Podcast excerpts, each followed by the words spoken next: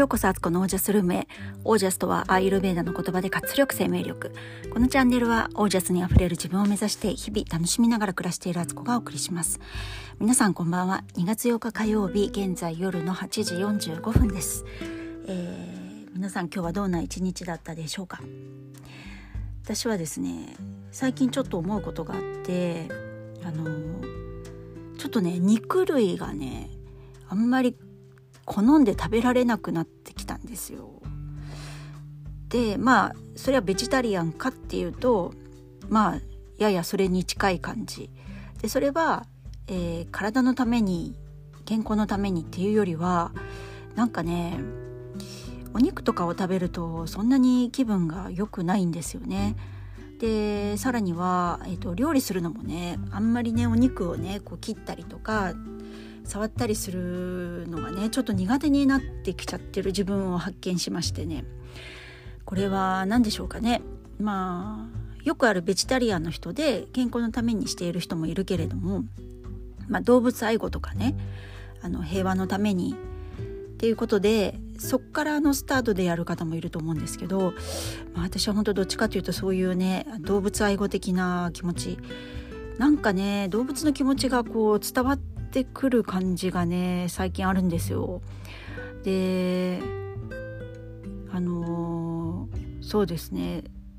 だけど卵とかは好きなんですけどねでもなあと魚もまあ大丈夫大きくなければっていう感じですかね。でも本当に世の中であのお肉っていうね売られてる形になっているとわからないですけれどもそこに来るまでのね道のりを考えるとやっぱり動物たちの苦しみだったり悲しみだったり、まあ、それをね処理する人たち人間側のねそれを担当している人たちもいるわけでなんかねこの間あの亡くなった、えー、西村西村何さんでしたっけ？すいませんって感じでお名前をお忘れしてしまった。直木賞作家の小説家の方が亡くなりましたねつい最近。その方あれこの方どんな人なんだろうって全然あの小説をその方のはね読んだことなかったんでウィキペディアでこう調べてたんですよ。そしたらあの彼はまあすごい壮絶な生い立ちだったんですけどあのそうお父さんがねちょっと犯罪を犯してしまってで中学生ぐらいの時にそれそのねあの犯罪の真相を知って彼は結構ショックででもあの高校へ進学せずね中学校卒業して、えー、いろんなところで働いてででもすごく本を読むことが好きだし小説を書いたりとかはしていてで、まあ、小説家になっていくんですけどそのいろんなとこで働いたりしてる中でえっ、となんか屠殺場でね働いた経験があるみたいでその時のその仕事が本当に壮絶でもう一日でねあの音を上げたって書かれてたんですけどあのその西村さんって方はあの生い立ちを読む限りすごいこうなんだろうワイルドワイルドな感じというかねあの本当にあのいろんな世界を見てきた方だと思うんですけどそんな彼でもあの屠殺場の仕事はね本当に壮絶だったらしくそれを読んだだけで私はいろんなことが想像できてしまってよりねやっぱりこうなんだろうなでも全くベジタリアンでも生きていけないんですよ。人間ってやっぱりある程度動物性の食べ物って必要な栄養素があったりもするので。だからバランスを取りながら毎回毎回ね肉入ってなくてもいいんじゃないかなと思ったりあの時々食べるとかね。なんか晴れの日に食べるとかあの美味しくいただくっていうような量で食べたいなっていう感じにねなんかちょっと最近自分の中の変化がねすごく大きくてあのこれは一体何なんだろうと別に特に何かをしたわけでも全然ないんですけどなんかちょっとねお肉類が最近は苦手になっているというあの近況でした。そして、えーと、今日の本題なんですけど今日またねこれがねあの偶然にも、あの複数の箇所でこの話をまあ、このテーマになる話を聞いて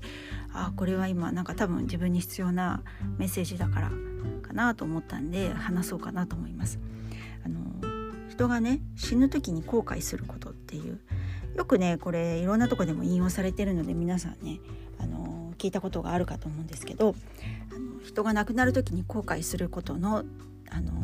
5つのこと1つ目、えー、勇気を持って自分にもっと正直に生きればよかった2つ目、えー、そんなに働きすぎなければよかった、えー、3つ目感情をもっと素直に表現すればよかった。4つ目友達ともっと連絡を取り合えばよかった。5つ目自分をもっとハッピーにすればよかった。っていうこの5つのことがあの死ぬ時にね結構後悔することなんだそうです。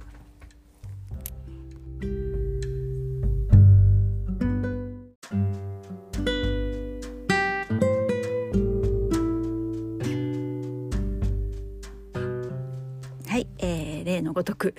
えー、末っ子がね急に部屋に入ってきまして中止となりましたけど続きます。でこのことをね後悔するっていうでも本当に結局これってどれを見ても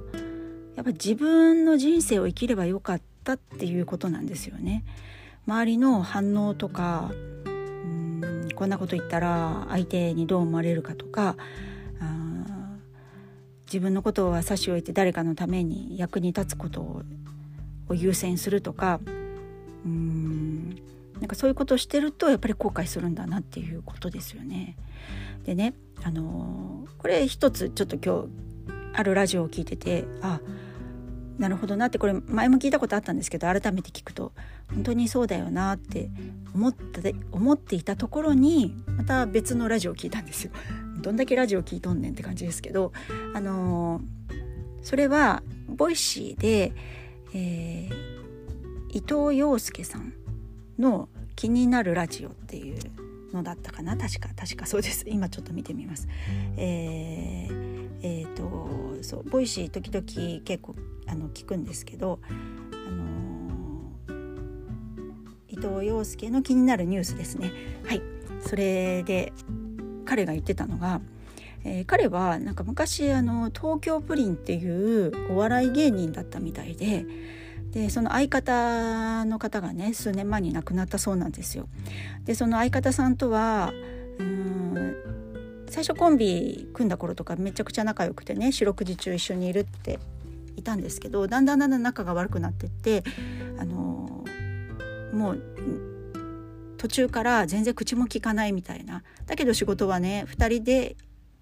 1セットの仕事が来るわけだから仕事はしてたんだけどっていう。でそんな相方が急に具合が悪くなって、えー、病院に行ったらもうあの肺がんの末期だったって。で残りの人生あと長くても3年って言われた。余命3年って言われて。でそんな相方にどういう顔をしてねそのことマネージャーにつけられて、えー、ほとんど口も聞いてない相手会話もしてない相手にどうやって会ったらいいんだろうと思いながら悩んだけど2日後ぐらいに病院に行ったそうなんですよ。そしたらその相方がねニコニコしながらね「あのよかったよがんで」って言ってでなんでかっていうとあのがんだったらねまだ3年一応寿命があるとその間に自分はいろいろしたいこととか会いたい人とかそういうに会いに行ったりとかそれができる時間が持てたからニコニコしながら言ってでさらに「俺たちなんでこんなに仲悪くなってしまったんだろうね」ってあの前ともう一回あのそのことについて話し合ってね仲良くなりたいんだみたいなことを言われたそうででああなんか本当にこう覚悟を決めた人っていうのは強いなと思ったし本当に人って残りあと3年ですよとかあの半年ですよとか言われたらやっぱり今もうやらなくてはいけないこの地上で、えー、体という乗り物があるうちにやっておかなきゃいけないやれることはやろうって思うんだなと思ったしあのその相方さんはね毎日朝起きるとあのあ違うか夜寝る前に明日やるこやりたいことリストをバーッと書き出すそうなんですよ。でそれを必ずやり終える次の日自分に約束してるんですよね。だからねそれを聞いてなんかすごくね熱いものを感じました私は。だから人って本当はそれぐらいそういう意識を持って毎日毎日をあの生きるってことが必要なんだけれどもついついあの与えられていることは当たり前明日があることが当たり前、まあ、今日生きてることも当たり前1年後も10年後も下手すりゃ50年後もまだまだ生きるつもりでいるっていうねだからそやらなきゃいけないこと会わなきゃいけないこと言わなきゃいけないことしなくてはいけないことやめた方がいいこと続けない方がいいことっていうことも先延ばし先延ばしで多分来てる生きてしまうんですよね。だからすごいねこうあの本当に今一度考えないとっていうふうに思いましたね。こんなに元気でもう本当に突然明日何かの事故に遭うとか突然災害が起きるとかやっぱり分かんないわけですよね。で確かに江原さんが言ってたかなスピリチュアリストの江原さんがあのそうがんとか病気で亡くなる方っていうのは死ぬまでの時間があるからある意味穏やかな死に方ができると、まあ、病気は苦しかったり痛かったりしますけど事故とかあの事故とかですね事故とか怪我とか、まあ、そういうので突然ねあの死なな死ななくてはいけない人にとってはもうそんなつもりが全くなくていきなり人生が終わってしまうから心の準備っていうのが本人もそうだし周りもできてないから結構あのしんどいといえばしんどい、まあ、でもね病気は病気でね弱ってく大切な人を周りの人を見るのも辛いだろうし本人もねあの自分が死んでしまった後この後この家族とかね残していく子どもたちとかどうなるんだとかって思ったらまたそれはそれで辛いけれどもあのそういう見方をするとそう病気もある意味優しさでもあるなと思ったんですよね。その死ぬまでの時間をちゃんと持てるっていう覚悟が作れるっていうことで。からね、まあ、どんな死に方になるかはもう本当にわからないですけれどもまあ明日死んだとしても自分の中で納得いく今日を生きるっていうことがめっちゃくちゃ大事だなっていうのを改めてね今日ね偶然ねこのラジオねあの全然違うラジオを聞いてたんですけどこういう同じことを言っていてああこれは今の私に必要なメッセージだなと思ったんですよ。今日一日を本当に自分で生き切ったのかとやるべきことをやったのかと言われているんじゃないかなってもしそこでねそうじゃないって思うんだったら明日どう生きるのってことをねやっぱりね問いかけられてるような気がしてあの、本当にあのー、1秒1秒大事にしますというふうに思いました。